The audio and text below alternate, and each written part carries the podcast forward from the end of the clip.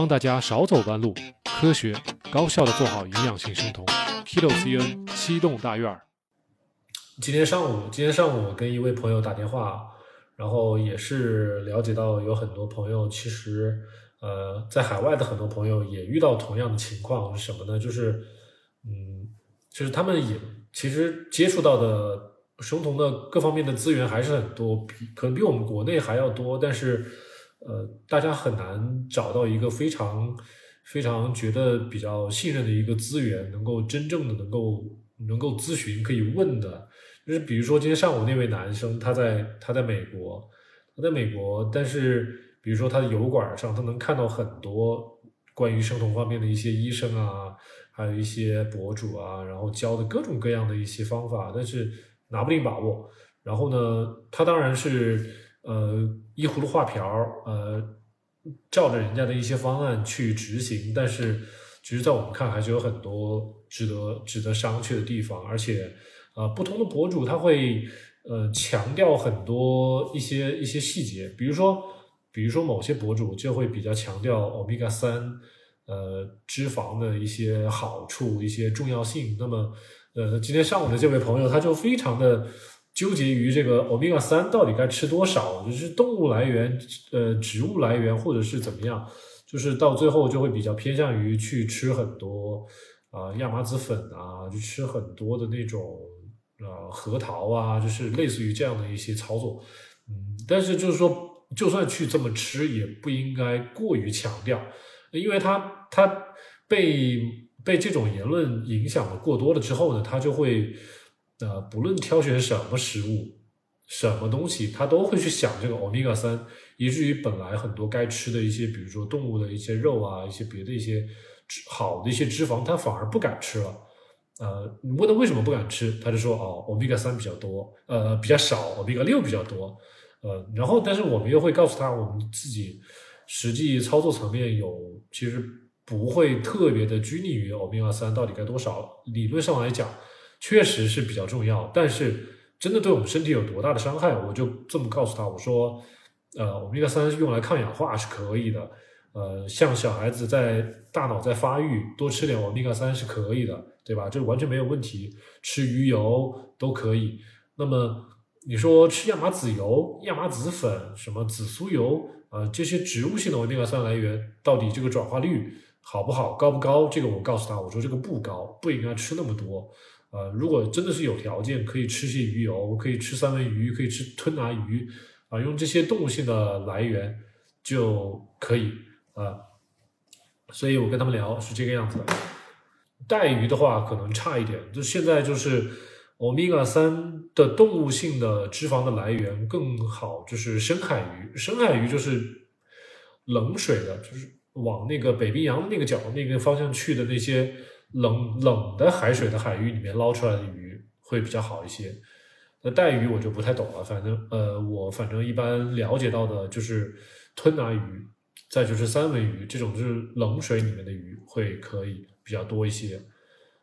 所以之前我有一次直播的时候，有有朋友会问，就说啊，那个鱼油比较容易氧化。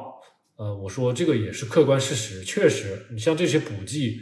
可能在工厂在制造的过程中就已经被氧化的一部分，然后你再制成胶囊放到瓶子里面存储一段时间，它也会相应的被氧化，因为这个氧气确实是无处不在，很难做到完全密封，不会让里面的油接触到氧气。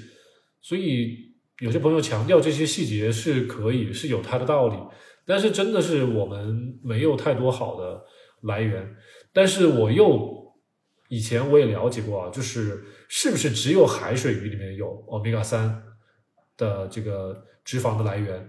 其实不是，是吧？我我之前有一次比较好奇，我百度了一下，然后发现有一些文章，他告诉我们说，其实我们的一些淡水湖的湖鱼也有欧米伽三。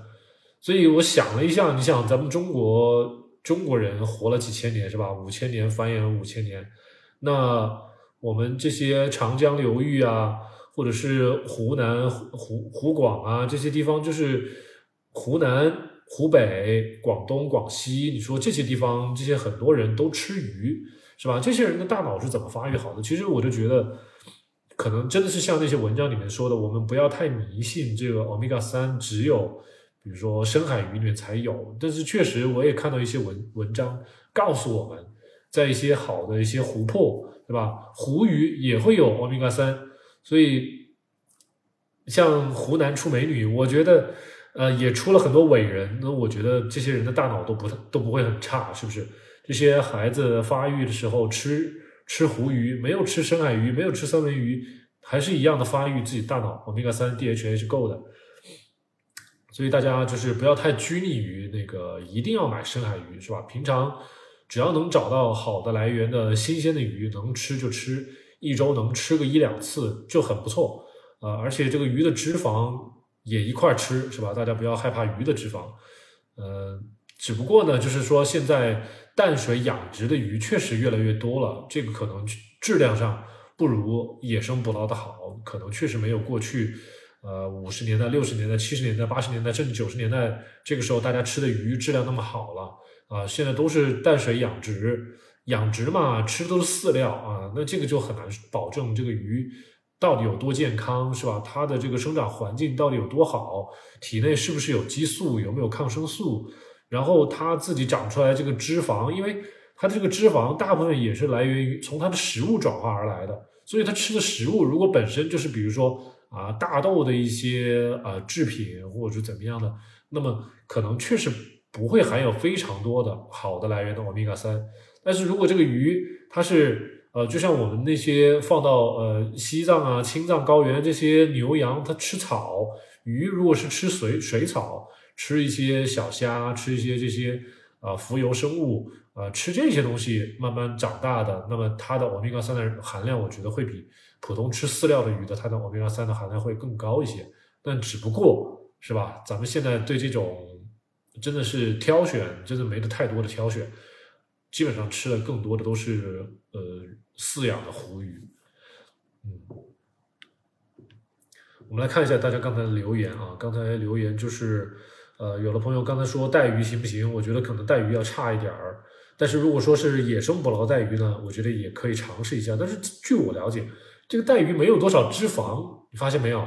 那就是一些肉。我以前以我以我以前小时候也非常喜欢吃吃吃带鱼，那基本上都是肉，是吧？很薄的一层，它基本没有什么脂肪，所以你要你要从带鱼体内去获得欧米伽三，可能不多。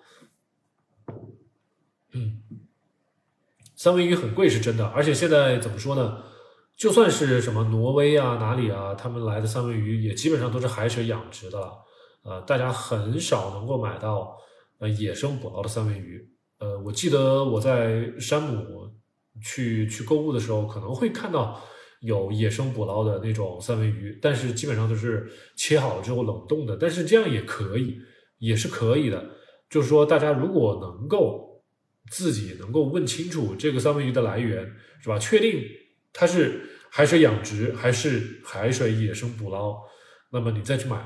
有目的的去买就就会好一点啊，这个钱才花的比较值。呃，有个朋友说，说的你是一个半月，血酮四点四，有点太高了，血糖三点七不高。对，这个血酮高一般都是大家吃出来的，这个不会说是咱们身体刻意去产生那么高的血酮啊。如果纯粹靠自身去生酮的话，一般不会超过三。所以，除非你断食时间非常长，比如说断食了四十八小时，那可能就会上四点四三以上。但是像这个等风来这位朋友，你如果血酮只有四点，呃，血酮有四点四的话，你要排除一下你到底吃了什么东西，喝了什么东西，这个是要讨论的啊，需要你给我提供更多的一些一些信息。吃多太多脂肪是吧？喝了太多外源酮、生酮咖啡。生酮奶茶，这很多高脂肪的东西，奶油、奶酪，是吧？大五花肉这些东西都会让你的血酮升很高。软骨粉，大家注意，软骨粉就是 gluten，gluten 就是小麦麸质，这个东西是小麦提取出来的一种蛋白。很多人吃这个东西之后，肠胃会过敏啊，肠胃不耐受，这个是劣质的蛋白质，不要去吃，没有用的，是吧？这个软骨粉。有人会拿过来做这个所谓的生酮点心，但是我们也认为这些东西也是没有必要的。这种单一成分蛋白质，大家吃进去之后对身体的所谓的蛋白质的合成啊、新陈代谢啊，我们的生物利用率非常差，更多的吃了之后都去转化成为血糖，没有什么太大的用处。所以我建议大家没事儿不要吃这个什么软骨粉啊、什么亚麻籽粉啊、什么魔芋粉啊这些东西，该不吃就不吃。啊，不要认为它便宜啊，什么拿来做什么甜点可用啊什么的，不要听商家的宣传。如果你真想吃，你可以去吃，但是我建议你去带一个连续血糖监控仪，是吧？然后你吃完之后再看一下自己的血糖有没有标，你就知道该吃不该吃了。贤弟信不说，如果自己做纳豆能不能吃？可以吃，最好是腌制的时间稍微长一点，让它发酵时间长一点。呃，只要吃的不是很多，就不会退酮。呃，卡卡卡说，或许是西方资本控制吧。牛油果，呃，日本本来也不吃三文鱼，是挪威引入的。其实牛油果也确实存在争议，就是有人会觉得这是一种营销，是一种宣传。啊，有很多，不管是营养学家还是一些可能科学家，他们从呃成分的角度，他可能认为牛油果没有什么太多过人之处。呃，跟很多其他的一些果实或者是食物都差不多，只需要合理搭配就能达到牛油果的这些，呃，怎么说呢？这些这些同样的营养价值，而且大家知道，这个牛油果的种植是非常的对环境的要求非常高，它需要大量大量的水分，所以像在什么墨西哥呀一些地方，呃，智利啊，他们种呃牛油果其实是。消耗了很多的土地，很多的水资源，然后让很多的呃穷苦人民是失掉了家园，所以从某种角度上来说存在争议啊。呃，我们现在云南也有很多地方开始种这个牛油果了。嗯，总之呢，大家其实也是围绕着这个资本在转，是吧？大家要吃饭要挣钱。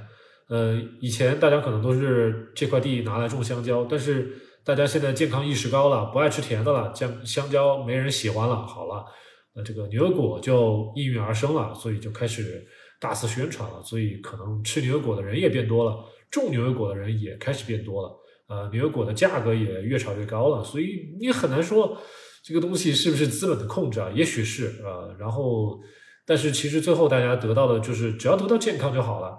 啊，毕竟牛油果它是为数不多的几个不怎么甜的水果，对不对？这是可以放心去吃的。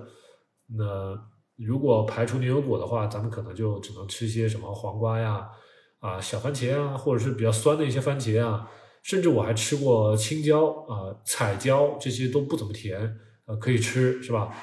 呃，但是确实没有太多，又含有那个不饱和脂肪酸的，呃，又含有比较。又又含有膳食纤维的这种所谓的水果确实不多，但是牛油果确实是很贵，这是不争的事实啊，确实很贵。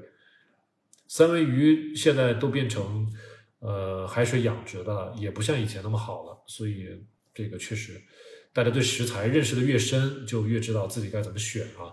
可能返璞归真是最终的诉求，呃，吃一些自己家乡呃小溪河流里面捞上来的河虾河鱼，也许就很好。只要天然无污染，是吧？我觉得这样很好，不用花大价钱到那个市场上去买那些国外的一些东西啊。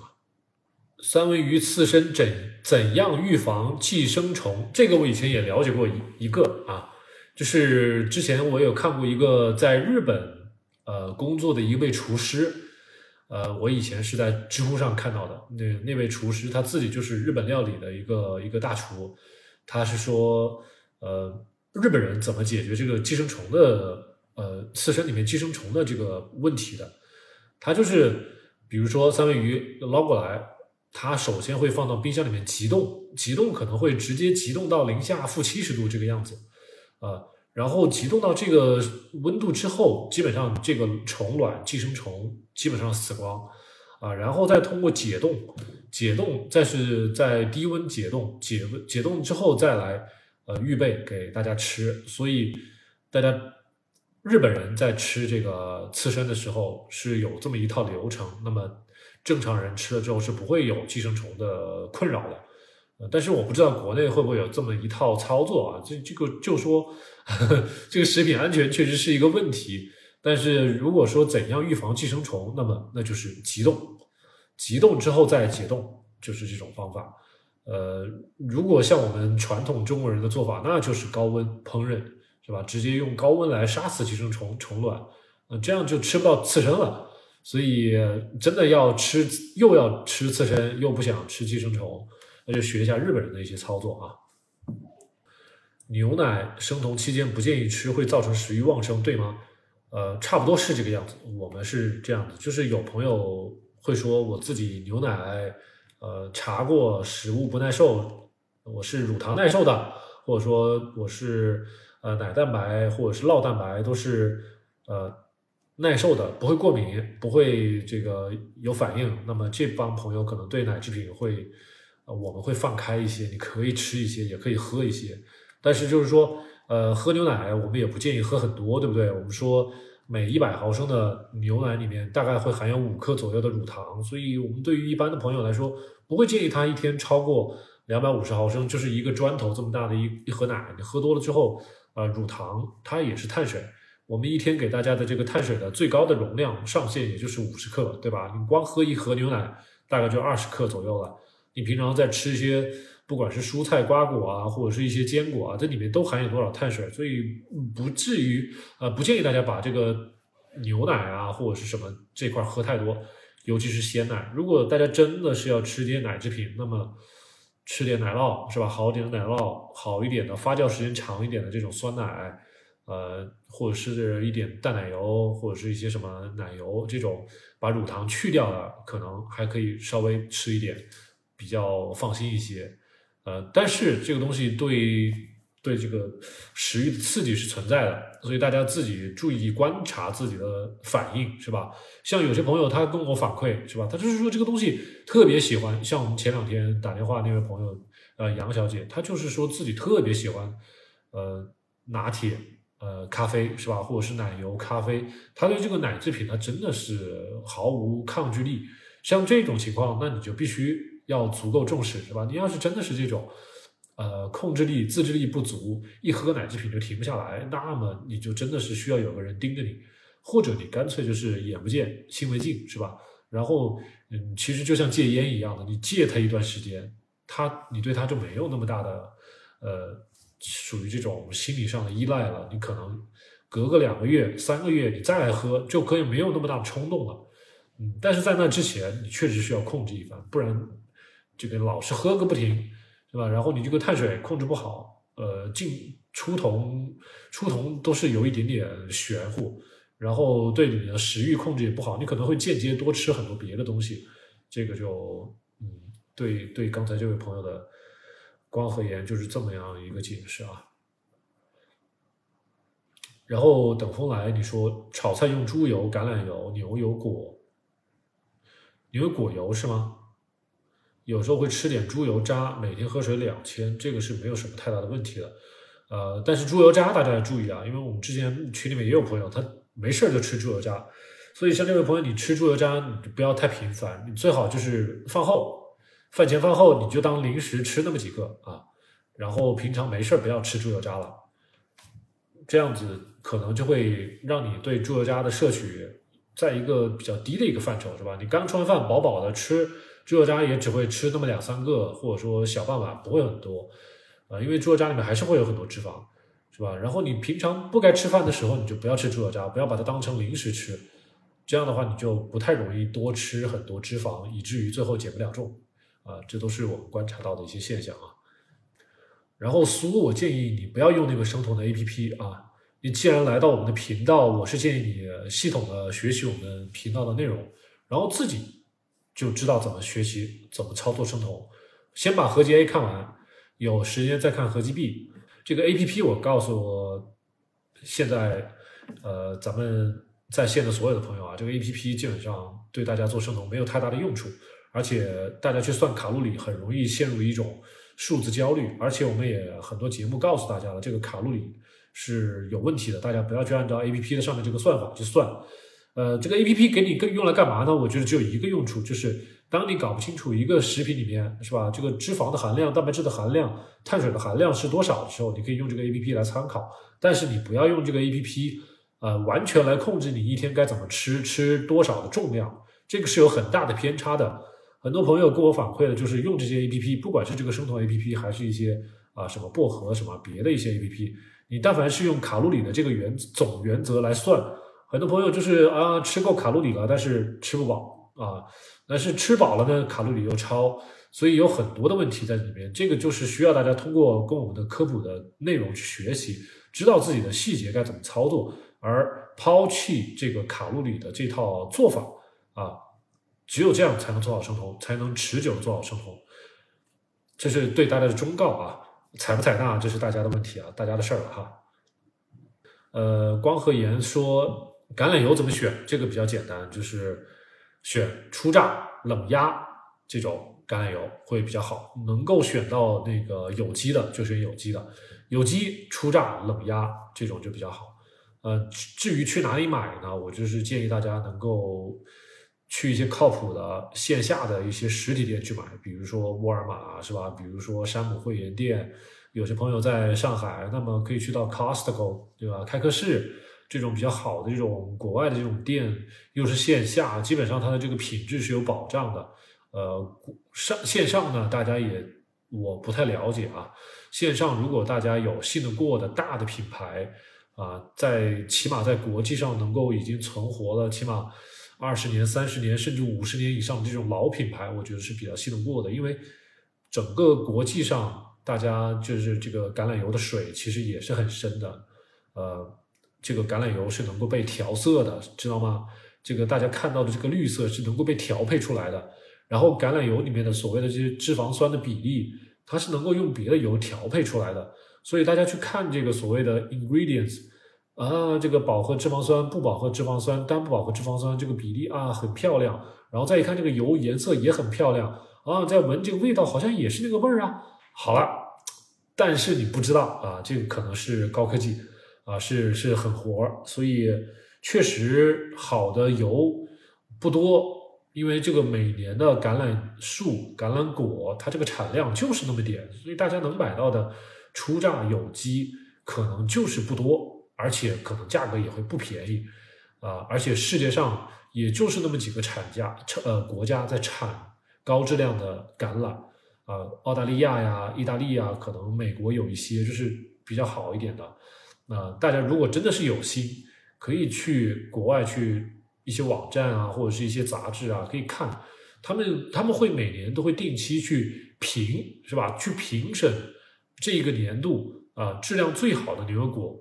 呃呃，橄榄油的生产厂家以及品牌，呃，这个东西我其实说实话没有仔细去调查过啊，但是确实我看过相关的一些视频，确实是有，比如说澳大利亚它就有这些呢，就是有专门的呃调查人员会会去这些农场农庄去看他们的牛油果，呃，怎么采摘，怎么加工，然后这个油的品质都会抽查。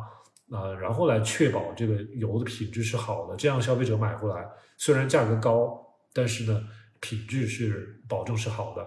现在就是面临很多问题，就是大家买过来了是吧？包装可以很漂亮啊，这个这个产品的这个配料表可以写的很漂亮，然后宣传的这些图片可以做的很精美是吧？甚至还可以请明星代言，但是吃肚子里去不一定是好东西。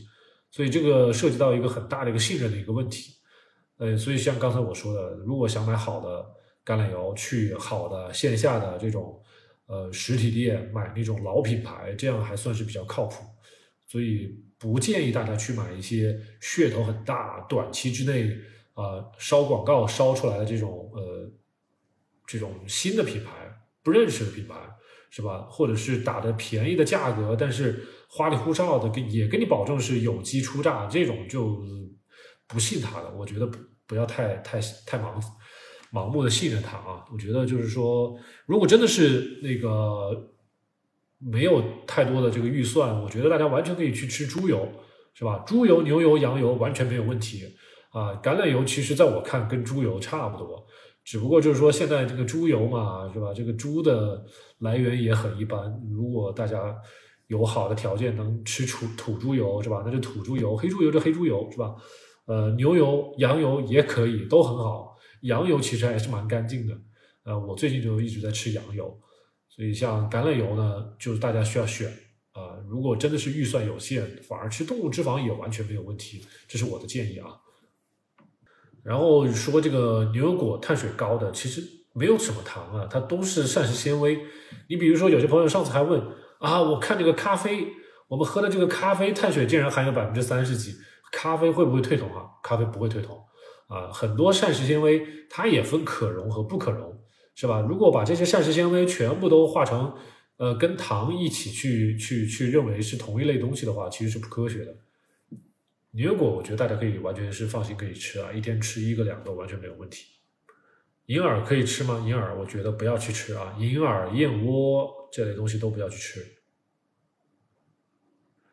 但是黑木耳可以吃啊，像一些什么，像一些海带可以少量吃，因为海量里海带里面也有一些淀粉，好少量吃。像银耳跟燕窝这个东西成分非常的复杂，我们在网上都找不到相关的资料。我们一般是建议大家不要去吃，而且银耳跟燕窝一般也有很多的一些多糖，也含有一些单糖啊，就是因为成分弄不清楚，我们拿不准，所以不敢让大家去吃。如果大家要要去吃，还是那条，你自己带一个连续血糖监控仪，自己去监控自己的血糖，是吧？吃完之后血糖升起来，你就不要去吃了，好不好？这个我们没有办法。从谨慎的角度是建议大家不要去吃的。呃，卡卡，你说是快速入酮好还是分阶段缓慢入酮？分阶段缓慢入酮，不要快速入酮啊？为什么？因为就算是快速入酮，身体里面有酮体，但是身体仍然不会利用酮体啊。这是这个利用酮体是一个是一个过程，就像小孩子学说话一样的，他不经过一年两年的这个大脑发育，他这个说话的本领就是发展不出来。是吧？你天天对着他说话，他也没有那么快学会，他也得要一一岁半才会学会说话，所以大家急不来。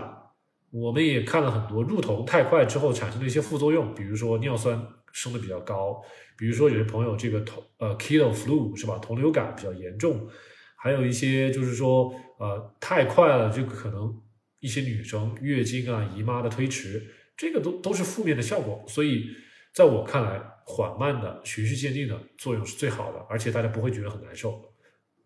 对，像这个阿卷娜，你就说的 A P P 就是算蛋白质和脂肪，看看比例就可以了啊，不要用它来给你安排一天的三餐啊，每个食物吃多少克、吃多少，呃，不要这样子被被 A P P 去操控了。我我不希望大家这么去操作。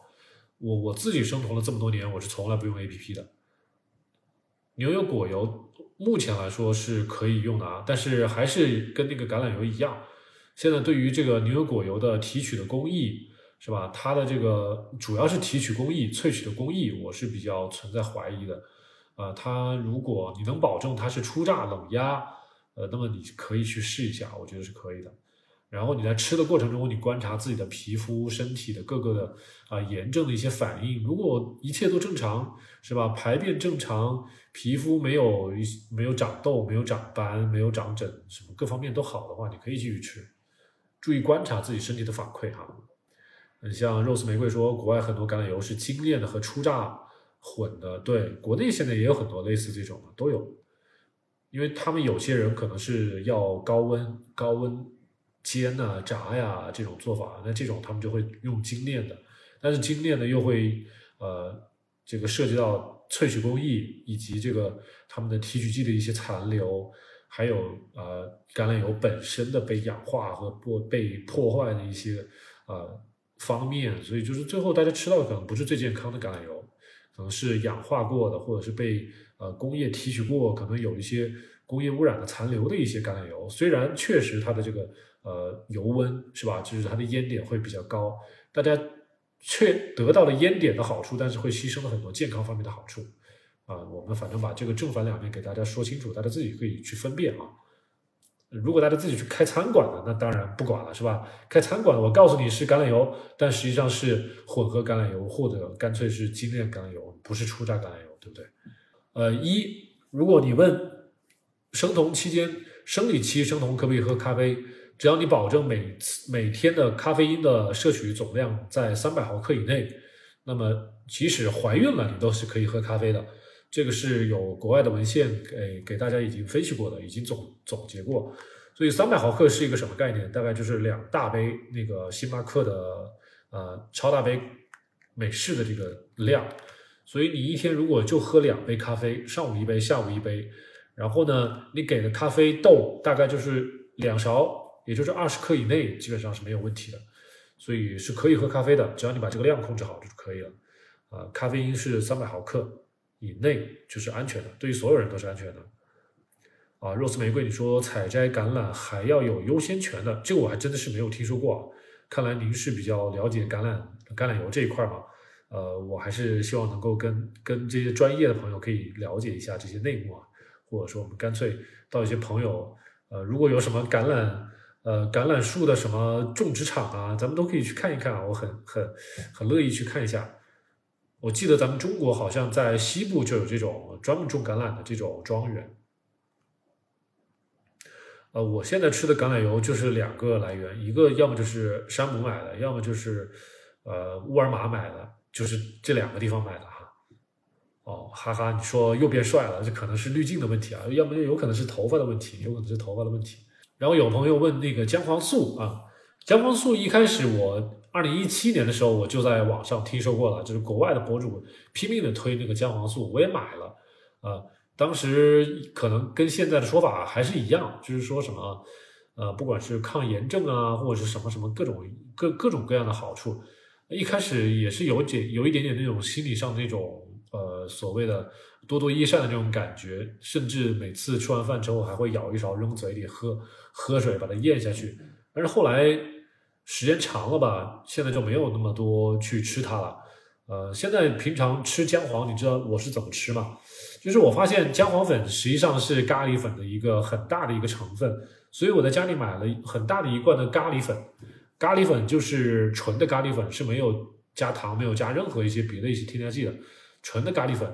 这个咖喱粉就是既有姜黄。又有一些什么一些别的佐料啊，还有一些蒜蒜蒜粉在里面，所以有的时候我炒菜的时候就会往里面撒一点咖喱粉。呃，有的时候煎一些牛排，哦不是牛排，猪排，或者是腌一些肉的时候，我也会往里面加点咖喱粉。那么吃菜的时候，或者是炒菜的时候，煎肉的时候，就顺便把这个咖喱粉给吃了，也就顺便的把姜黄粉给吃了。单独的吃姜黄粉其实不好吃。呃，你说抗炎症吧，没有体会出来，真没体会出来。其实大家把。把一些植物油不好的植物油，比如说什么玉米油啊、大豆油啊、一些转基因的一些乱七八糟的一些铺法这些油都给去掉之后啊，然后再把精致米面、糖这些东西从自己饮食中去掉之后，我们身体其实就这个氧化的环境就已经改善很多了，是吧？我们这个所谓的抗氧化、抗炎症，其实呃，我们身体再应付起来就很容易了，就大家可以。通过吃蔬菜是吧？吃一些比较不甜的水果，呃，然后多摄取一些，比如好的一些欧米伽三的一些脂肪，比如说啊牛油果油是吧？这个什么什么什么核桃啊，这个还有一些一些什么什么鱼油啊，这个三文鱼啊，这这好的，这很多东西都可以帮我们抗氧化。所以就是说蔬菜啊，甚至大家喝茶喝咖啡是吧，都可以帮我们抗氧化。所以抗氧化的过程其实就是在帮我们抗炎症。那在我的理解啊，这个姜黄粉只是抗炎症中的呃众多的食材中的一个。那么大家你吃与不吃，其实问题不是很大，只要你在别的方面都做好了，那么你就算是不吃姜黄粉也没有什么太大的问题啊，不用把它把它供上一个神坛，说做生酮一定要吃姜黄粉，那倒是不一定，是吧？你你。天天吃很多新鲜的蔬菜，吃很多新鲜的肉类，很多新鲜的菌菇，是吧？新鲜的这个坚果，那么这些东西都可以帮你抗氧化，是吧？你再吃点什么，呃，鱼油啊，是吧？吃点这些好的好一点的这些东西，都可以帮大家抗氧化。呃，所以姜黄就是锦上添花的东西，大家可以吃啊，也可以像我一样吃这个什么咖喱粉，也一样，同时把姜黄吃进去了，而且味道可能还会更好一些。大家都可以试一下啊。呃，李同学说牛油果要是熟透了，基本脂肪含量很高。呃，对，在目前为止啊，我发现那个对对牛油果油的，呃，对牛油果真的是很多很多牛油果买过来就是质量不好，要么就太生，要么就烂了，熟了烂了。所以就我到现在就觉得只有某一两个品牌还值得信得过的，就是即食的。那个什么牛油果先生的就还不错，呃，一开始是在山姆可以看得到，还有欧乐可以看到，然后最近最近在那个美团上也可以看得到了，它就是能够买到的地方不多哈。可可粉如果是呃不甜的话，那么也是跟咖啡一样是可以喝的啊，可以放心喝的。可可粉、巧克力是吧？这些这些里面的碳水，大家都不要去去刻意的去管它。呃，咖啡这都不要去管它，都是不升糖的，可以放心去喝的。啊，林鑫，你说那个什么所谓的嚼吐，就是食物在嘴里嚼几下，但是又吐出去，不吞下去是吗？你说会不会影响胰岛素？胰岛素不影响，但是会影响另外一个激素，叫 GLP 杠一，呃，叫 glucagon-like peptide 杠一，这个东西也会让我们那个，我想想，我查一下，我查一查，我怕我说错了，我查一查，就是会还是会影响我们类似胰岛素的这种肠胃里面会有一个激素会分泌出来，就像大家去看，你就这么想，你把食物放嘴里面嚼一下，吐出去，跟你看别人在吃东西、看吃播，其实效果是一样。你的大脑会有反馈，你会流口水，然后你肠胃里面会分泌消化液，啊，然后这个消化液里面就会有一些呃跟胰岛素相似的一些激素，对，那个激素就叫 GLP 杠一啊，大家记住一下。像刚才林夕，你如果不懂的话，就可以告诉你 GLP 杠一这个东西是这个激素是我们的那个十二指肠分泌出来一种激素，就是你在不管是你在看到一些什么。别人在吃东西也好，或者说你自己在嘴里面在嚼什么东西也好，即使你不吞下去，是的，血糖可能不会受到影响，但是你的激素会发生变化啊，也许你会变得有点馋，有点饥饿。所以你说影不影响胰岛素呢？虽然不影响绝对的胰岛素，但是它会影响别的类似于胰岛素的一些呃激素啊，就是可能一般人不会告诉你的东西，就是它的作用跟胰岛素是一样的。好，那个林夕，你这个 Chris 的 Chris，我们这个话题已经谈完了啊，有点有一点点深奥，但是如果你理解不了，你可以跟我私信。你像哈哈，你在说啊，净碳水只有净碳水是不是有五点三也不低啊？那照你这么说的话，有很多蔬菜它把净碳水也能算出来，也有几点几，那是不是很多蔬菜也不要不要吃了，是吧？其实最终看的是什么？看的是。你这个全食材吃进去之后，对血糖的波动到底有多大，对不对？因为你这个人是在活着的，你这个人，你比如说你消化这个食物，呃，要要两个小时、三个小时，然后你这个五点三克左右的糖也是在两个小时、三个小时之内慢慢的释放出来，那你想对这个血糖的波动有多大？没有多大的波动，是吧？对胰岛素的影响有多大？没有什么，没有什么影响，对不对？为什么精致碳水会那么影响我们的血糖？就是因为它没有太多的膳食纤维，是吧？然后一吃进去，巨很快的被咱们肠道吸收之后，引起我们血糖过大的波动啊，胰岛素不得不大量的出呃被分泌出来啊，这样是一个连锁的坏的反应。但是你说这个净碳水本来就不高，而且你吃牛油果还有这么多的膳食纤维啊，你这个血糖的吸收的速度是非常的慢的。虽然是的，我们这个生酮是啊，一天看你这个总碳水，但是你这个一天时间有这么长，你每每天你还在不同的运动，不停的在运动，然后身体还在不停的在消耗这这些能量，所以你这个你要怎么想呢？你你要你要非得去这么去抠的话，比如说啊，净碳水是五点三，那好了，我一天就吃一个牛油果可不可以？没有问题吧？因为我们我们一天总碳水上限我可以给到五十克啊。二十到五十克之间，根据不同的人可能都可以，是不是？营养性生酮五十克，二十到五十克上限。那你得吃十个牛油果呢？那一般我们谁吃十个牛油果？两个吧，好不好？比较经济富裕的吃两个啊，两个牛油果也就才十克。你要说到底也就十克糖了，对不对？那我们别的食物呢？别的食材呢？吃一斤蔬菜是吧？绿叶蔬菜没有什么糖。所以你真的需要去算，那咱们可以算宽限一点，也不不要说见到有个五点三克糖，然后你就紧张了。那还有很多朋友喝个一百克的牛奶，那里面也有五五点三克的糖啊，那牛奶还要不要喝啦？我们有的时候也会让大家喝牛奶的呀，就是完全看大家最后是怎么去搭配的啊。呃，不要说看到一点点碳水就说哦不能喝不能吃，搞得很很紧张，不要这样子。低聚果糖我是不太建议吃的。怎么说呢？不一定就是说它会转化成为血糖。你像那个吃的那个叫什么？呃，菊粉，菊粉它就是低聚果糖嘛。所以有些朋友他是吃，但是我看不到吃这个东西有多大的好处啊，看不到它有多大的好处。你你想吃它是为什么？是想缓解便秘，还是想怎么说增加饱腹感？这个都有很多一些别的方法去去解决，是吧？我觉得你要吃食物，我是建议大家去往另外一个方向，就是往营养密度的角度去看，就是你吃这个东西，所谓除了膳食纤维，还没有别的东西，对吧？我同时吃一口东西下去，我不想吃一口泥巴下去。你想，我吃一口泥巴有什么营养，对不对？我吃一个呃低聚果糖，吃一口下去，我有什么营养？营养就是有多少矿物质我能吸收，是吧？有多少的维生素我能吸收？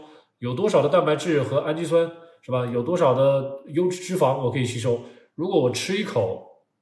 这个东西里面基本上营养非常的单一，非常的贫瘠，那么我我一般是不太乐意吃这种食物的，是吧？你身体要花时间去消化这些东西，不是这个东西，咱们这个东西吃下去之后就那身体就不付出能量了，不不付出代价了，你的你的肠胃啊，你的你的你的你的胃、你的肠、你的大肠，你这些表皮细胞都得要。工作呀，是吧？你的内脏、你的肝脏、你的胰腺，是吧？都得要分泌出来这些消化液啊。这整个过程都是要消耗能量、消耗蛋白质，你的身体的都在付出这个代价，在消化这些东西。那你吃进去如果是个垃圾，我付出的东西，付出了这么多能量，付出了这么多物质，最后还不能汲取到比较多的这些物质，那其实是一个净损耗。所以从从长期角度来说，这种做法不好。我之前跟大家举过一些比较极端的例子，就是说吃低聚果糖、吃魔芋、吃什么什么什么什么什么啊，低卡路里。那我打一个更加不好的例子，那咱们去地上挖一块土，是吧？像当年打仗一样的吃观音土，把肚子填饱了，行不行啊？也是零卡路里啊，可不可以？是吧？这个我就是这是很。很直接的一个例子，或者说很极端的一个例子，大家不要说啊，这个食物是低卡路里不升糖，所以我拼命吃，这个其实是陷入了另外一个极端。你不去考虑自己身体需要的营养啊，不去考虑自己身体在消化这些所谓的零卡路里的食物付出的代价啊，这个代价有可能是你的肾脏，有可能是你的肝脏，有可能是你的内分泌啊这些系统啊，它做出的一些调节，你都看不到，你感受不到而已，就是这样子。你不能因为说哦，我没有卡路里啦，没有甜味儿了，没有葡萄糖了，所以这东西就拼命吃。我们也有很多朋友，呃，喝那个什么电解质水啊，喝那个什么外星人饮料啊，一个劲儿的喝啊。但是这些东西对我们的肾脏啊，对我们的内分泌系统都有一定的影响。很多说实话的医生，这些他们他们的那些言论是没有被媒体报道出来的，所以大家选择忽视，以为没有事儿，是吧？这个都是靠大家。自我意识的提高，以及呃科普内容你理解了多少，这个都是直接相关的。我们基本上是对我们看不到的东西是一点察觉都是没有的，所以你身体里面发生什么事情你都不知道。肾脏干了多少活儿是吧？肾脏是否恶化了不知道，肝脏是否恶化了不知道，心脏是否恶化了不知道。只有心跳的不行了，肝脏这个地方开始疼了，或者是肾功能开始下降了，你发现有尿微量白蛋白了，哎。这个时候他发现自己的身体不好了，才去医院了。但是在这之前，谁也不知道自己的身体在恶化。所以，我们站在，我我是一个健康管理师啊，我我站在这个角度，我告诉大家，就是要珍惜自己的身体，是吧？想活八九十岁，身体的内脏还能替你工作，能够替你工作到八九十岁、九十多岁，你想想平常得多么呵护它才行。不要乱吃一些东西，不要乱喝一些加工类的一些这种饮料，呃。有好的医生已经在网上说了这些东西的不好的东西，不好的一些方面。大家如果不理解，可以找点资料，多方查证是不是真的这样，是吧？如果真的不了解，那可以去医院去找医生，面对面的去聊。有些医生他其实是不能在公开场合说真话的，你明白吗？是吧？但是你在私下，比如说我是你儿子，我是你侄子，我是你的好朋友，他会跟你说真话，是吧？这时候你把他的意见拿来参考是可以的。好。呃，这个 King Home 林林是哪里的人啊？有点像是新加坡或者是哪里的人啊？这个比较喜欢听我的分享，获益良多，感谢您，感谢您的支持啊。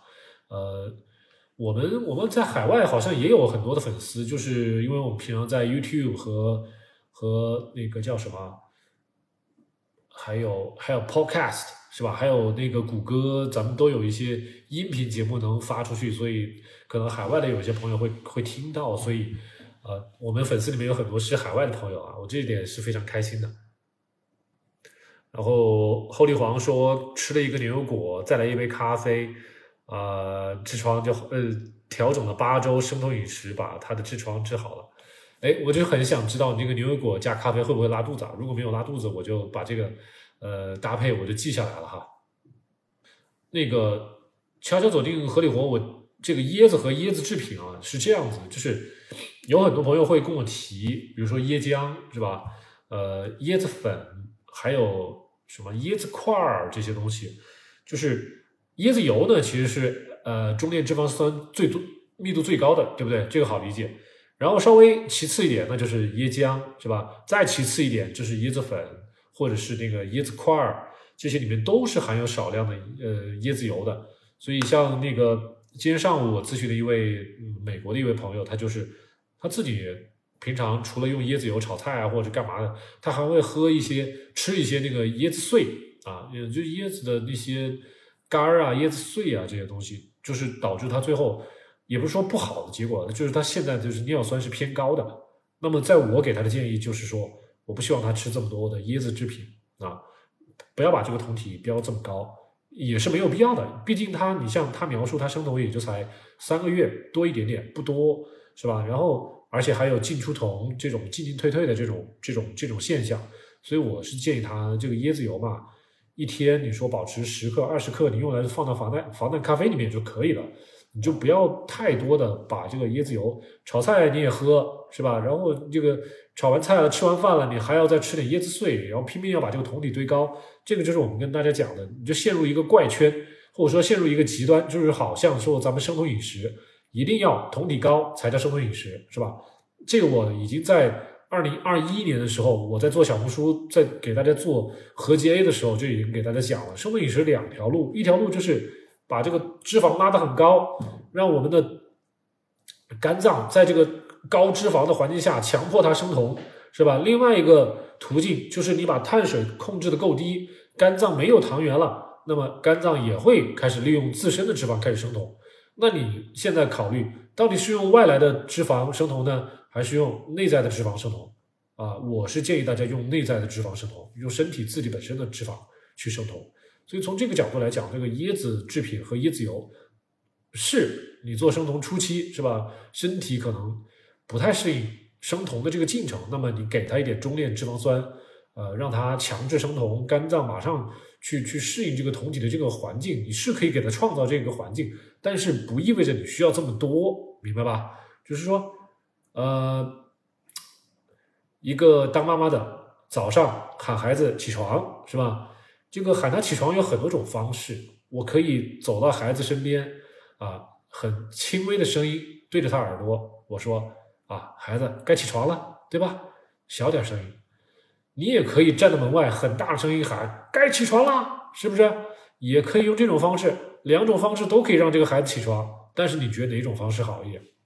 啊，那么在我看来，就是细声细语的，是吧？让孩子自己起床，凭自己的意识自己起床，这是最好的。他有主观能动性，他也依从依从性会比较好。那么反映到我们身体，就是我们肝脏，它不会有那么大的压力，它也不会有那么多的抗拒。但是如果说你给它那么大的声音，每天给它灌很多的这个油脂，很多的中链脂肪酸，你肝脏是的，也是会强迫它把这些中链脂肪酸转化成为酮体。你的酮体看起来很漂亮，很高，二点几、三点几，是吧？很漂亮，每天测尿酮都很深，然后血酮也很高，是不是？但是呢，你仍然是需要很长的时间。才能适应生酮。你并不是说这个呃酮体足够高了，这个身体就可以花比别人短一倍的时间啊适应生酮，不是这样，你还是需要同样的时间。像我们说的十二周，那就是十二周，三个月的时间就是十二三个月。你酮体高也得三个月，但是你付出代价就是你这三个月里面，可能你因为喝了太多的酮体、太多的椰子椰子制品，以至于你不能减肥，对吧？别人如果正儿八经的不喝那么多油，他可以在这三个月里面减相当数量的肥。但是你说为了我这个酮体很高，我拼命的喝很多酮体，那别人也许减了二十斤，你可能最后只减了五斤、十斤，就这么很明显的一个一个结果，就这样子。所以我不觉得这个制椰子制品到底说有多么的必要，我没有说它不必要，但是它没有那么的必要，是吧？你可以吃它，可以吃一点。对于小白生酮，是吧？你吃一点椰子制品可以，但是你不要没有没有节制的去吃，为了。自己的血酮、尿酮好看，你去没有啊？没命的去喝这个油，去吃椰子制品，没有必要。你想吧，太简单了啊！你像这个椰子在哪儿才有啊？这不就只有热带岛屿才有吗？海南，咱们中国只有海南或者咱们这个沿海这边的城市才有嘛？你要放到咱们中国古代的时候，是吧？什么夏商周是吧？这个这个什么的汉唐，你说这些时候这些古人。他们平常如果如果来个断食，来个生酮，是吧？他们怎么生酮啊？他们没有这些椰子油可以吃啊，那不就靠动物脂肪了，靠靠植物了，靠一些坚果了，是不是？那我们那时候连椰子是什么，怎么炼椰子油都不知道。你说古人怎么生酮啊？咱们再往前往前一点说啊，咱们人类在农耕文明之前，靠打猎为生的时候，哪来的椰子油啊？是吧？那时候人饥一顿饱一顿的，可能好几天都打不到食物，打不到猎物，那我得挨饿呀！我这两三天再挨饿，那这个时候就靠的是自己身体的脂肪啊，是吧？没有碳水啊，也就只有动物动物的这个蛋白质和和脂肪的来源呢。所以大家可以退一步想，站站远一点想，你就不会把脑子陷在这个什么啊椰子油啊椰子制品里面去了。我们都是。我们现在虽然是现代人，但是我们的 DNA，我们的身体是远古的，是吧？是十几万年、二几十万年演化过来的身体。我们 DNA 其实没有发生太大的变化，跟呃多少几十万年之前没有发生太大的变化，所以我们对食物的要求也没有发生太大的变化。没说咱们生酮就只有非得要用椰子油，不用椰子油一样生酮，只不过就是你把碳水控制够够少，然后你给自己身体更多时间去适应，就这么简单。你想想也是这个道理，是吧？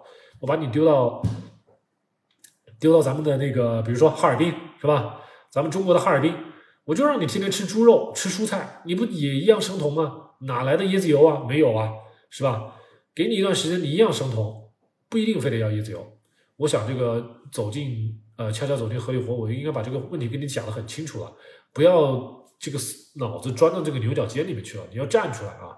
虽然很多朋友这个做生酮时间也许有一阵子了啊，但是我我认我认为可能大部分的朋友不可能，呃，大部分的朋友可能没能做到像我这样，就是说每天面对很多网友，但是我自己同时还在学习啊，然后我最后可以站在一个比较远的一个比较呃比较比较比较远的一个角度来来看待生酮这个事情，不不认为它是一件很高科技的事情，它就是一个我们可能返璞归真的一个过程。啊，就是你可能回到几千年前的一一个饮食习惯过程中去了，就没有种粮食，那咱们靠打猎为生的时候，那就是我们在生酮，就这么好理解啊。那个时候也没有椰子树，是吧？野果、坚果、核桃在路边捡两个吃了，那就行了，就生酮了，有脂肪了，就这样子。然后江船长啊，呃，你说将来能不能制作一些美食视频？好的，我将来考虑，我确实有这个打算啊。而且我特别希望有些朋友能够，呃，能够感兴趣的话，加入小莫老师的团队，对吧？能为我们的这个我们的频道做出一些贡献也好，或者是说成为咱们呃七栋大院咱们这个频道的一个成员也好，是吧？能够跟我们一起努力，把把我们的节目的视频做得更加丰富多样化，然后把我们的这个七栋大院做成咱们。至少是咱们华人圈、我们华语圈比较好的一个呃低碳生酮科普、美食啊这些这个方面的一个一个一个好的一个频道、一个标志物，这是我的理想哈。我们大家一起努力啊！啊，江船长，谢谢你的一个建议啊。泡沫在问，他说：“老师，发酵食品、泡菜、苹果醋这些东西真的有用吗？”有用啊，因为发酵食品、泡菜、苹果醋这些里面的有用成分是什么？醋酸。醋酸，我之前有节目给大家专门的科普过，它的作用就是增加我们那个身体细胞的啊一些通路啊，AMPK 的一个通路，AMPK 它的作用是干嘛？就可以增加我们细胞自噬的作用啊，不光是自噬，它还可以增加我们细胞提取从血液中提取葡萄糖的能力。所以有些朋友，比如说是糖前，哎，你在吃完饭的时候喝一点苹果醋，或者说在吃饭的过程中就在喝苹果醋，或者在吃饭的过程中你就在吃发酵食物、吃泡菜、吃酸菜。那么这些醋酸都可以帮你适当的控制血糖啊，不是说一定可以把血糖降得很低啊，但是总比没吃的好啊。还有一些就是说会增加我们身体，你知道醋酸它其实就是乙酸，乙酸是什么？乙酸其实就是短链脂肪酸的一种，短链脂肪酸就是小于五个碳原子的脂肪酸，甲酸、乙酸、这个丙酸、丁酸，还有这个。咱们的说的戊酸，这都是 short chain fatty acids 短链脂肪酸。我们之前刚才给大家讲了很多的那个什么椰子油，那是中链脂肪酸，是六到十二个碳原子的呃脂脂肪酸。那咱们短链脂肪酸的作用是什么？短链脂肪酸一一个是可以给我们身体提供能量，再一个是可以帮我们给我们的肠道表皮细胞提供它的这个呃能量的来源，可以帮我们修复肠道表皮细胞。所以你吃了这些食物下去之后，泡菜呀、酸菜呀，呃，这些东西可以帮你帮我们保护肠道表皮表皮细胞，是吧？让我们少得一些肠道疾病，呃，能够避免肠漏，是吧？这是好处，呃，也也是一定程度上能够让我们的肠道微环境变好。就是大家说什么吃益生菌，其实效果是一样啊。但是这个醋酸，它这个醋酸直接进入到咱们的血液循环里面去之后，哎，它到我们的肝脏。啊，让我们的肝细胞更加积极的提取那个血液里面的那个葡萄糖，那么可以帮我们更好的控制血糖，这样子就是控制好的血糖，你的这个胰岛素就少一点波动啊。所以说，你从一些好的角度，那就是这么分析啊。而且就是说，酸的食品，就是比如说醋酸啊，比如说大家吃的陈醋、苹果醋，还有这些酸菜啊，它这里面是。能够在我们的胃里面，因为它是酸的嘛，所以它的 pH 值比较偏低。那么大家在吃饭吃菜的时候，我们的胃酸就不至于啊过于的被稀释，没有过于的稀释，那么我们的胃，尤其是我们的胃啊，我们有一个胃呃蛋白酶叫 pepsin，pepsin 这个东西是帮我们分解蛋白质的。好了，哎，我们这个醋酸呃和我们的胃酸在一起，它它能够有这个。更好的一起协作，能够让我们的胃的这个 pH 值更加低一些。这样的话，更低的 pH 值适合我们的这个胃蛋白酶的工作，所以对你的啊消化蛋白质、消化肉类是有很大的帮助的。所以对于老年朋友，一定就是记得可以多吃一点酸菜、泡菜，是吧？然后在菜里面撒点醋，或者是浇点醋啊，或者是浇点这个。苹果醋都行，所以大家不是说非得要买苹果醋啊，你用陈醋也是可以的啊。你把那里面一点点碳水你把它忽略掉，不要管它啊，你是可以吃陈醋的，陈醋、白醋、苹果醋什么醋，只要够酸不甜就可以啊。我觉得大家对这个酸的物质可以啊放心的去拥抱是没有问题的啊。有位朋友说，啊啊，这位朋友说，生酮饮食称。呃，久了不掉秤，是不是因为需要减少蛋白质的摄入量啊？这个要仔细分析，不一定是蛋白质，也可能是脂肪，啊，也许是有些朋友就是可能不不懂啊，就是你对某些食物是不耐受的，这个时候你的免疫系统会阻止你减重啊，有很多，比如说鸡蛋啊、牛奶啊这些东西，很多朋友对这些东西是啊食物不耐受的，这些东西你一直在吃，天天吃，它你的身体的免疫系统会有一些炎症的反应，会。会阻止你的正常减重，所以不光是减少蛋白质这么简单啊，我们是站在医疗角度，需要大家去做一些比较系统的检查，会比较好一点。我觉得你骨折了之后呢，我觉得是可以做营养性生酮的。你想嘛，你可以，但是但但就是说，在这个生酮的过程中啊，你就肯定不是以减重为目的了啊。那这个沉沉浸式小胖墩儿，就是大部分人做生酮肯定都是冲减肥去了，但是如果说您骨折了。你要做生酮，我的建议其实就是说，您更多的是注重营养方面的营养性的生酮，而且不去刻意的去追求减重啊。如果我是你的话，我会选择去做生酮。但是我可能会一日吃两餐，甚至是三餐，然后会把蛋白质的摄入会拉高啊，我不去特别的去注重这个脂肪，因为我已经一天吃三餐了，是吧？这个脂肪其实每天餐与餐之间间隔会比较短，你不会说非常饥饿，是吧？那么你你可以把适当的把脂肪调少一点，但是你可以多吃一些优质蛋白，比如说啊，你可以喝吃猪牛羊排，是吧？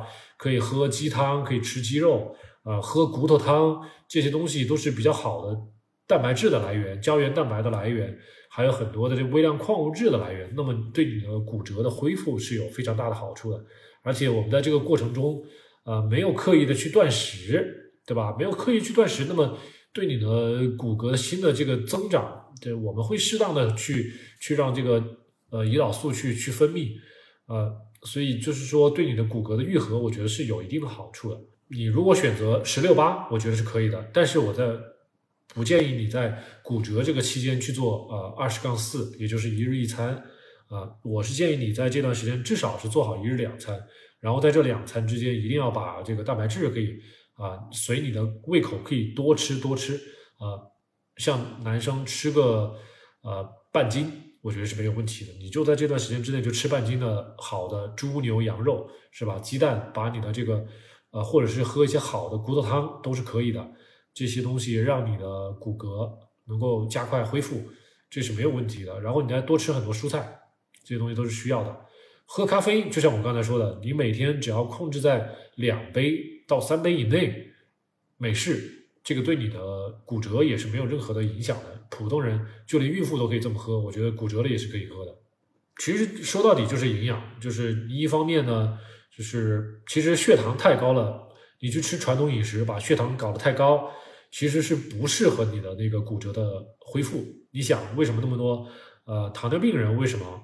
他摔伤了，或者是骨折了，或者是骨质疏松了，啊，摔倒了，他很多伤口是难以愈合的呀，就是因为他的这个血糖太高，啊，他的免疫系统被抑制，是吧？他的这个伤口非常难的愈合，所以不是在这个时候选择一个传统饮食一定是明智的。我认为，至少你在这个过程中做好低碳是完全是可行的，而且是比较明智的选择。如果你选择生酮，我觉得也是完全我是支持的。但是你的这个生酮是一定要呃注意各种营养的摄取。我们频道宣宣扬的这种所谓的呃营养性的生酮是适合绝大多数人在任何情况下都可以做的。所以不管是蔬菜是吧，红肉呃适当的白肉，然后骨头汤是吧，这这些蔬菜你该吃都都应该吃。所以你这个时候选择生酮，我觉得是可以的啊啊。搜索说我的我的每个视频都会看，很喜欢听我讲，感谢搜索，感谢搜索，谢谢大家的支持啊。小波老师，请问生酮饮食一天引入的脂肪比例有没有最低的标准？没有这个最低的标准，但是我只能告诉大家，一般是不可能低于三十克的，不不会太低，呃，但是最高也不会超过一百克，这大家自己去感受啊，就是根据大家每天吃的东西。像有些朋友啊，我是给大家，像这个阿卷娜，我给你举个例子，有些朋友他比较胖，真的是很胖的朋友，这些朋友他就算一天不怎么吃脂肪，他也不饿。明白吗？像这些朋友可能会低于我们刚才说的三十克，对吧？他他每天吃点肉，吃点猪肉、牛肉、羊肉，吃两个鸡蛋，他可能就觉得饱了，他什么也不想吃了。那么如果在这种情况下，你仔细去算他的这个脂肪量，可可能二十克、三十克都有可能。所以你这个所谓的最低的标准很难去界定，很难去界定。但是你说有没有一个平均值？也许有，但是在医学界是没有人去统计这个东西的。就算像我们给大家呃给出的这个一百克的一个上限，其实也是我们的一个经验的数据，没有一个人真正的人去统计这个东西啊。像很多科学家，他们也是只是统计，只是一个经验上的一个数据，并没有一个行业上的一个标准，说啊，所有咱们中国的医生或者是国外的医生都告诉你啊，不要超过一百克，不是这样。这个一百克是小孟老师自己还有很多朋友，我们的网友根据我们这套。办法操作了以后，确实发现，哎，大概就是每天零点一克这样下降。所以我们告诉大家，这个零点一克基本上是上限了啊。零点一克如果吃太多，基本上你一整天，你的吃进去的脂肪跟你减去的脂肪就抵消掉了，你不减重了。所以我们才告诉大家说，一百克是一个上限，但是下限从来没有人去算过，因为这涉及到一个人的这个饱腹感，一个人的满足感。这个是因人而异的一种感觉。像我刚才说的那种比较胖的女生，那可能她就是吃一点点脂肪，她就饱了，她自身的脂肪非常的多，所以她根本不需要吃很多外源脂肪，她就饱了。但是像我这种瘦子，是吧？我已经很瘦了，我每天就会吃很多的脂肪。我如果不吃够，我会觉得饿，所以我可能比一般人要吃的多一些。所以这是一个浮动的。所以像阿简娜，你要跟我强调这个。说最低摄入的脂肪有没有比例？没有，你不要陷入这种数字焦虑，是吧？我我告诉你怎么吃，就是你只要把这个一百克上限放在这儿，是吧？你每天该吃多少，你就随着自己的胃口吃，脂肪想吃多少吃多少，然后吃饱就停，你不要再硬塞就可以了。要不然我告诉你一个三十克，你明明吃二十克你就饱了，你再多塞那十克，是不是有点浪费呢？本来你可以多减十克的，对不对？这都是呃。都是细节啊，都是细节。阿姐娜现在说，呃，她说现在每天上下班通勤都会在地铁上听我们的喜马的音频学习学习，非常好，感谢啊，感谢阿姐娜。然后秋林说，从 keto 转成了 low carb，然后最近又想认真的做 keto 了，呃，是因为听了小莫老师的话，谢谢。呃，是这样，因为 low carb 嘛，它一定是会有一定的体重的反弹的，一般来说五六斤是最少的。所以很多朋友转成低碳之后，发现体重回来了。然后呢，这是只是第一点。第二点，他是会发现 craving，就是对碳水的渴望又回来了。大家不要觉得碳水只是一种 energy，只是一种 calorie，是吧？只是觉得这是一种能量，是吧？不会对我们的身体产生任何的影响。不是啊，大家在吃米面馒头、吃小麦制品的时候，里面的一些蛋白啊，里面的一些小麦蛋白。会跟我们的这个大脑里面的一些呃 receptor，呃内那个那个叫什么内啡肽 endorphin 这种叫这个内啡肽的这种受体会结合，结合之后就会产生一一种呃兴奋的这种激素，就是神经兴奋类的这种这种产物，有点像这种抽烟或者是呃吸食鸦片的这种感觉，就是会有一种爽爽的感觉。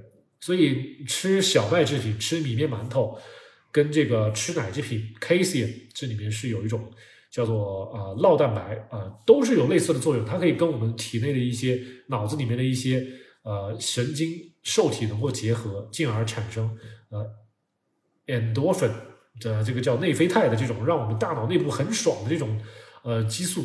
所以你就是不管是。对碳水的渴望啊，或者是这种食欲啊，因为这种爽感，你会越来越强烈。所以每次看到这个碳水的时候，你就会两眼放光啊，这个马上要要爽了，你就就就会就会开心啊，就想多吃一点。所以 low carb 是有它的，是有它的一点点的这种 tweak 在里面的，就是大家一定要吃的就是对 low carb 这个 carb 是要有一定的选择的。你不能选那种，呃，小麦制品很多的，是吧？或者说，你可能吃一点，吃点什么什么红薯，或是或者是南瓜这种，就是不是那么接近于小麦制品的这种碳水，可能还可以，你不会有产生那么大的瘾。呃，再一个就是说，对奶制品，对这些东西，你你也得有点控制。所以就是说，你一旦觉得自己的食欲有点开始控制不住了啊，那就不行了啊，这个东西。就会让你越吃越多，越吃越多。所以这个所谓的 low carb 吧，我知道本身这个不不论是哪个行业，这个 low carb 它的它的定义其实是非常混淆的，知道吗？就是所有的很多朋友都会告诉我我在做 low carb low carb，但是我想问一下大家，你知道 low carb 的这个严格的定义是多少吗？对碳水的定义是多少？是多少克？现在在线的朋友能不能跟我敲一个？低碳饮食对碳水的控制上限是多少？能不能告诉我？好，碳碳水是有一个固定的一个控制的。那么对于蛋白质和脂肪，其实低碳饮食是没有太多的限制。那么只有像生酮饮食，对碳、对蛋白质、对生酮是有一个比例的限制。低碳饮食基本上只是限制了啊，low carb 对碳水有限制。至于你到底是 high fat 还是 high protein，这是没有人去限制。也没有人去去去做这个实验的，没有一个统一的一个言论。所以对于 low carb 来说，它有各种的分支，各种变样。比如说，呃，Mediterranean 是吧？或者说 Paleo，呃，还有很多各种以前的一些饮食。呃，Atkins 就是有很多呃，Atkins 可能不是不是低碳啊，我说错了，就是说在我们生酮火之前，可能真的就是呃是低碳饮食的天下，然后呢。也有很多的流派，就是最后是变成这个样子。因为就是说，低碳饮食对于我来说是很难把控的。如果过来一个朋友告诉我说：“小孟老师，我在做低碳。”那说实话，我真的不知道你在吃什么，真的不知道你在吃什么。你对碳水的选择是吧？碳水的这个量的控制，然后你的脂肪每天摄取的到底是多少？蛋白质每天是怎么吃的？然后这真的是没办法控制啊。然后确实是比较复杂的一件事情。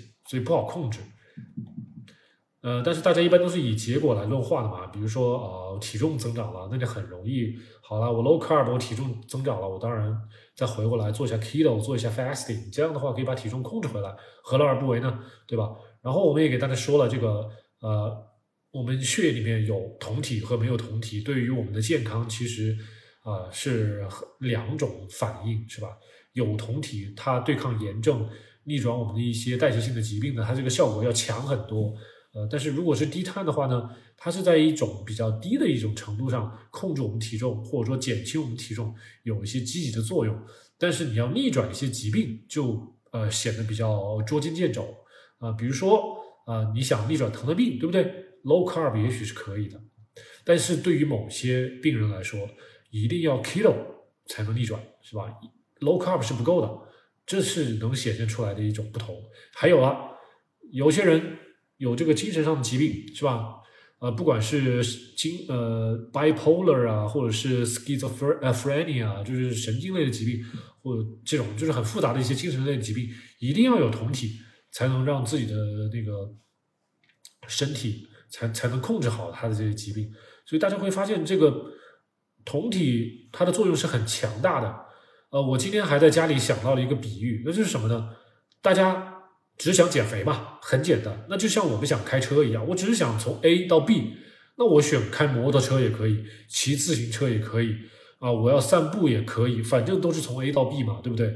所以 low carb 呢，可能就是像咱们骑自行车或者说开轿车一样，是吧？从 A 到 B 很简单，而且呢效率也还 OK，呃。但是如果你要这个运送货物从 A 到 B，那你可能这个轿车就不够了，你可能要卡车，你可能要 SUV，是吧？你需要越野能力更强的这种呃交通工具。那这个时候你非得要选择 Kilo，所以大家怎么看待这个事物啊？如果大家仅仅只是为了些许的减肥，可能 Low Carb 就够了。但是如果大家有更多的需求啊，要逆转更多的疾病。要得到更多的延年益寿的这种效果，我觉得 keto 和 fasting 这两个合并起来是最强的，呃，再加上一些运动，这个是最强的一个搭配，呃，比单纯的 low carb 要好多了，这是真的，呃，大家可以自己去体会啊。呃，有个朋友叫平步清风，他说这几天刚去查了血，然后糖尿病前期，胰岛素抵抗桥本，这些是否适合生酮？适合生酮？呃，适合生酮，记住啊，那个低碳呢，你可以先在生酮之前先操作一下，感受一下啊。最后我是建议你去做生酮的，就像我刚才说的，你要逆转很多炎症，你像这个桥本啊，就就算是呃一种炎症，或者说它是免疫系统的一种一种呃炎症性的反馈，所以这种时候你做生酮是最好的。但是你要适应生酮，可以先做一段时间的低碳。这两个不矛盾啊，没有让你一步就做到生酮。但是如果说你是先看看你是男生还是女生啊，看一下啊，你是女生，好了，那我是建议你可以先做一段时间的低碳，然后利用低碳的这段时间可以先学习一下什么是生酮，然后最后再切换到生酮。呃，我们的深圳这边的医院都是建议这像您这样的朋友都是做生酮的。呃，但是这个中间你需要多少时间过渡？这个可以自己可以去，呃，给一点时间，不管是几周的时间，还是两到三个月的时间都可以。反正最后你可以做成生酮，这是有先例的，没有问题。然后有个朋友在问这个生酮甜品的危害，这个我就不用讲了，我有很多相关的节目啊。如果你真想知道，你可以在我们的那个呃群聊里面可以可以问我们，然后我们可以把节目转给你，可以可以看啊，不想花时间再讲。啊，有个朋友在问说，羽衣甘蓝粉能不能代替蔬菜？不能。白醋现在配料好复杂，你就选那种醋酸含量比较高的。我一般都选那个九度以上的白醋，你一次用一点点是没有什么问题的。只要看到里面没有白砂糖、没有三氯蔗糖，只有那个小麦和那个醋酸就可以了。然后有朋友在问我，如我现在全年不吃饭会不会有饥饿感？那对于我来说，我已经没有什么饥饿感了。但是很多朋友，我是不建议一上来就做一日一餐的啊。做一日一餐之前，起码要经历很长时间的一段时间的一日两餐。一日两餐做的完全没有感觉了，那你再切一日一餐是才是科学的啊！我不希望大家什么说小孟老师，我想减肥，能不能一日一餐？我告诉你，这样是坚持不了多久的。啊，如果有朋友想问生酮平台期怎么破，要怎么断食？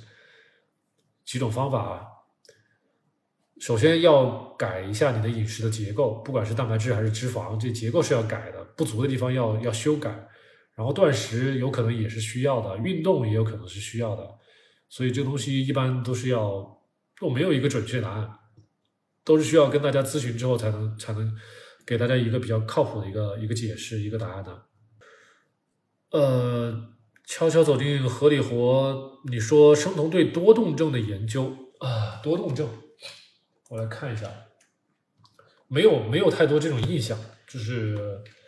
但是就是说，我觉得如果你是一位医生，或者说你是一位就是说对多动症有所了解的医生的话，或者是这种营养师，我觉得你可以尝试给他们用一下这种生酮饮食。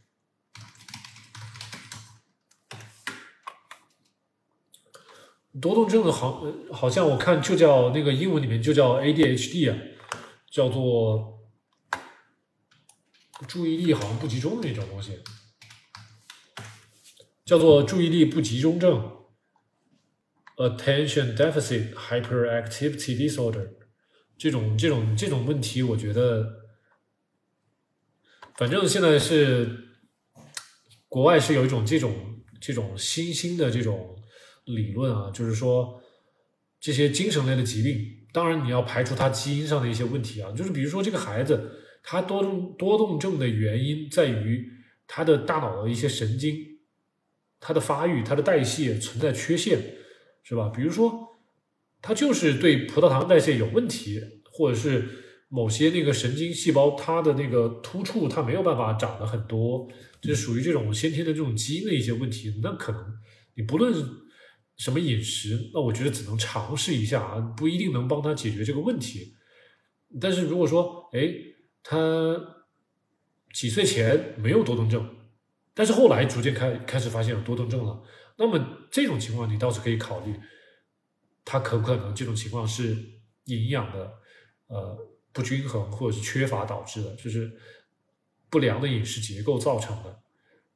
就像我们很多的那种呃，像刚才说的那种呃 bipolar 啊，schizophrenia 啊，就是这种精神类的疾病，神经病或者是精神分裂，它很多时候你把它的这个代谢方面的一些问题解决之后。它这些很多病情都是可以得到抑制的，所以像悄悄走进合理活，我不知道你的职业是什么，但是如果你身边有这种多动症的小孩或者是什么这些问题的话，你可以先把这个生酮饮食作为他的这个饮食的基础啊，你不要让这个，然后你再去观察有没有正向结果，因为毕竟做这个营养性的生酮对大部分人来说，对小孩来说也没有什么影响的，是没有什么影响的。但是如果说顺带的能够减轻他的那个呃神经这种兴奋度，我觉得是是有好处的。多动症嘛，它像很多的那个儿童医院，它是有那个生酮饮食科的嘛，他们都是用来治疗癫痫啊或者什么的，所以像这种问题可以去咨询一下一些妇幼医院啊，然后去问一下他们那些生酮饮食科的那些医生。啊，你干脆问问他，看他对呃生酮饮食干预多动症这方面到底他的意见是什么样子的？我觉得他这种医生的意见可能会比我的要稍微呃可取一些啊。你可以去问一下这些医生。运动跳绳四十分钟可以，十六岁，身高一米七七，体重一百五十五千克啊，啊，这个是有点高了啊，太高了。转氨酶，身高一百八，生酮饮食可以，可以，可以的。高中生、高中生、初中生做生酮饮食完全没有问题，放心做吧，这个大吉大吉。啊，同诊的话，同诊的话，我给大家几个建议啊。嗯，一个就是吃点维生素 B，复合维生素 B，去那个楼下的社康去买一点，几块钱一瓶就可以了。呃，再一个呢，就是大家平常如果没有注意吃维生素 D，你要多吃点维生素 D，这个呢是帮帮助你的免疫系统的调节你的免疫系统，不让你的免疫系统过于的呃激动，是吧？不会那么多的去去去帮你去过于的怎么说太。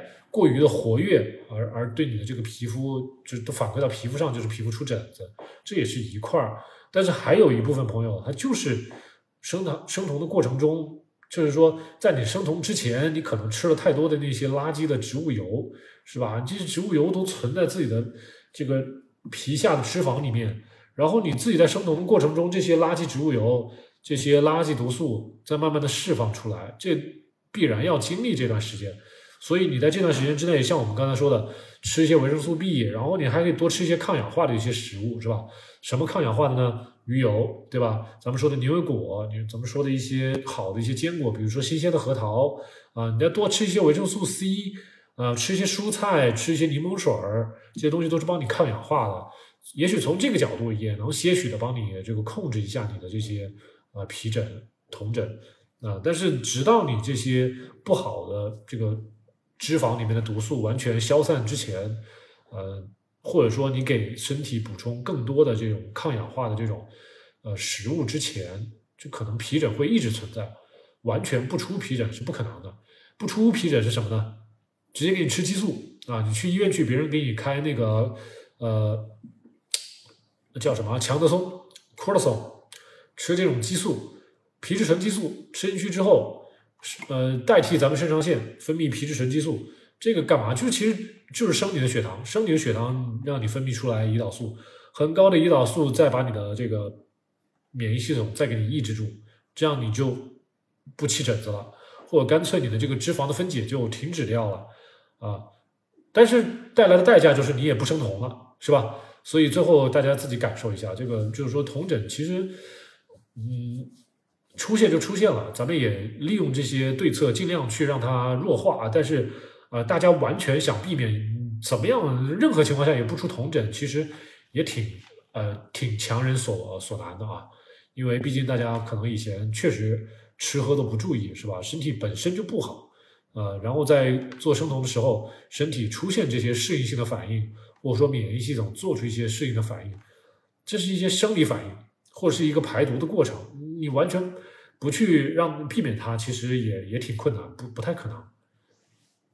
呃，像夏天你说生酮还重新开始生酮还要过渡期吗？一般还是要有的。呃，不一定非要从低碳开始过渡，但是呃，一般生酮的时间可能也不会像之前那么长。如果说你以前从来没有做过低碳，呃，没有做过生酮，那么你确实有必要做一番时间的低碳，然后再来生酮。呃，像现在我们遇到很多朋友，他其实。过去做过一段时间生酮，呃，然后中间出来了，现在又来，但是中间保持的实际上是一段低碳的过程，是吧？然后最后现在又来重新生酮，那么它切换到生酮可以很快，几个星期就可以了，一般几个星期就可以了。所以你说要不要低碳过渡一下？那要看你中间到底断了多长时间的生酮啊，在你断的这段时间，你到底是低碳还是高碳？是吧？如果说你断这段时间是高碳，我是建议你先低碳做一段时间，然后最后再生酮。一般这个过渡的时间，你可能两两个月、三个月就可以了。如果说你中间跳出去时间也不长，可能这个时间可以再一步进一步缩短，完全看你自己觉得舒不舒服啊。因为反正总是会经过一段的那个脑子不舒服的那个阶段，肯定会经过的。Keto flu 肯定是会有的。婉儿说。体生酮之后体脂率从三十一降到二十二了，好漂亮漂亮！现在身材是不是很棒？婉儿婉儿是多多大年纪？我忘了啊，我记得你好像是一个，是不是年纪比我大啊？我忘了。呃，如果你说中间断断续续的低碳的话，那最后你要切换成生酮应该很容易，可能用不了多久，你可能一个月左右，你可能就可以切回来了，不不用花很长时间。但是断断续续低碳是什么意思？你意思是更多时间是高碳吗？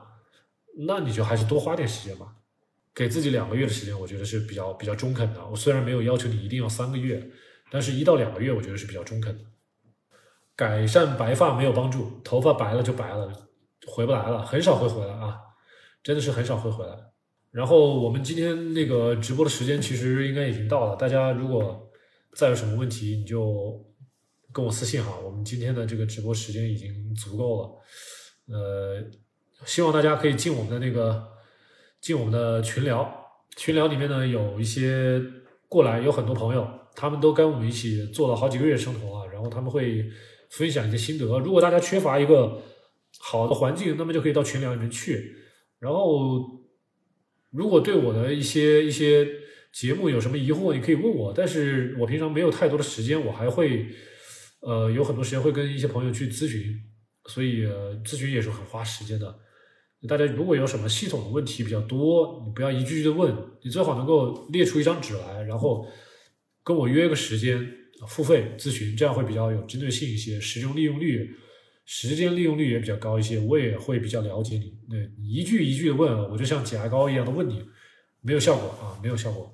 所以大家了解到之后呢，就知道小莫老师是可以咨询的，是付费咨询的。所以如果有这个问题，对生酮有什么疑问，我是建议大家先把我们合集 A 和 B 先看完，或者是到我们的喜马，把我们的那个头五十集先听一遍。听完之后，自己对生酮有个概念，到底该怎么操作，你有个概念，那然后自己在做的过程中，或者说有什么疑问，是吧？你怎么想你也想不明白的，那你就可以把这些问题集中起来一起问我，然后我们可以一个小时之内把这些问题帮你解释清楚。啊，这个咨询是付费的，大家到时候可以考虑跟我私信，我会告诉他怎么，呃，告诉你怎么跟我联系。呃，咱们今天直播就可以到这里了。结束了啊，然后一些比较生酮小白的问题，我是建议大家先到我们的主页合集，到我们这个七栋大院 K 六 C N 我的账号主页，呃，下边会有一一排的那个合集，或者是你到我的收藏夹里面也可以看到。我把合集分成了 A、B、C，是吧？我分为呃小小白是吧？生酮小白，再是生酮进阶，再就是。问题解答，所以大家可以在我的这些合集里面找到自己感兴趣的话题，可以先了解一下，呃，了解一些基本的东西之后，再有问题咱们再来沟通啊。像有些朋友，你说刚进来，然后对生酮一点也不懂，你说让我给你解释，这得要花多久啊？我做这个科普节目做了五年到六年了，这六年的话，我怎么给你说成几句话给你说完呢？很多朋友可能是理解不了的，没有办法理解的，所以都需要大家自己花点时间去学习啊。这个东西我说了无数遍，生酮就跟开开车一样，大家一定要自己学。我这个教练再好，我坐在旁边把这个嗓子喊破了，这个方向盘是你的，你得自己开，明白吗？这个东西我可以帮你解答，我可以帮你把这个两边的这个路啊、路牙都可以给你画清楚，但是这个方向盘仍然是你的。你说你不学这个踩哪个油门，哪个是刹车，你不学行吗？对不对？我现在就在告诉大家，每天。这个油门是哪一个？刹车是哪一个？你可别说啊！我买的是特斯拉，只有一个油门，你可别这么干啊！这我就拿你没办法了。呃，说到底还是需要大家有一点耐心啊，学一学。然后呢，学的过程中有问题，实在弄不懂了，那么咱们约个时间跟大家聊一聊，付费。这个既是对我劳动的尊重，也是对你呃理解这个事情有一个很直接的一个解答。不用你在网上再去花时间去翻无数个帖子，你也不知道该信谁的，还不如直接给小莫老师打个电话啊！基本上就是这样子啊。咱们今天跟很多朋友都聊得很开心，有很多朋友也说了他们自己的那个感受，听咱们节目的感受，每天上下班都会听我们的节目，这个都是非常好的操作方法。我们也希望啊，在线的所有朋友都这么做啊，没事儿就听听咱们的这个音频。这样呢，有一个沉浸的一个效果，这样就不会受到那么多呃纷杂的一些声音的一些影响了。因为我也知道嘛，那个反对生酮的呃，声音真的是太多，大家想找到一个纯粹的、好好的做生酮的环境都不容易，所以我们这个频道是不可多得的一个好的一个频道，大家可以珍惜啊！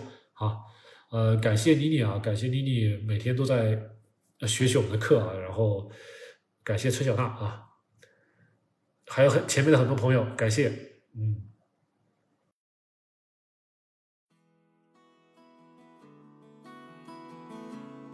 感谢大家收听本期 Kido CN 七栋大院的音频节目啊！如果节目里的知识对您有用呢，请您记得点赞、收藏、分享。咱们七栋大院从二零一八年至今，坚持传播简单、科学、务实的低碳生酮知识以及人物访谈，几年间帮助了数不清的朋友改善了自身健康。许多朋友呢，还将节目中的知识和原理应用到周围的亲戚、朋友以及父母的身上啊，让更多的人变得健康。咱们七栋大院专辑下，也有着好几十条热情洋溢的满分好评。咱们专辑综合评分是九点八分。在感激之余，也希望大家更多的支持我们的节目。我们接受大家的捐赠，在公众号 Keto CN K E T O C N 菜单中。可以找到捐赠的二维码，小莫老师也接受大家的付费咨询，按小时计费。如果大家还有更多的专业的需求，也可以积极的与我联系啊，咱们留言或者是私信。七栋大院的官方网站也有更多的内容与介绍，欢迎大家访问 kido.cn.com 或者百度搜索七栋大院官网。我们下期节目再见。